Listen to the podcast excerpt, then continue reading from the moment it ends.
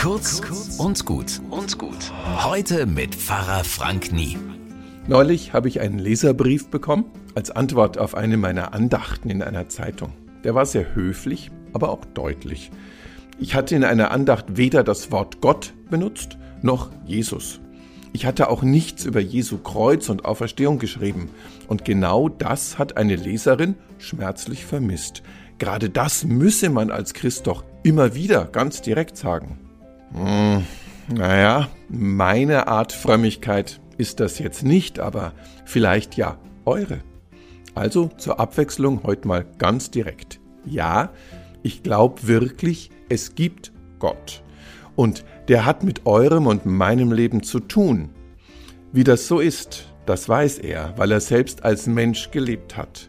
Für heute und alle Tage, es ist wahrscheinlich, dass sich Jesus in unser Leben einmischt und uns zur Seite steht. Sehr wahrscheinlich sogar. Bis morgen.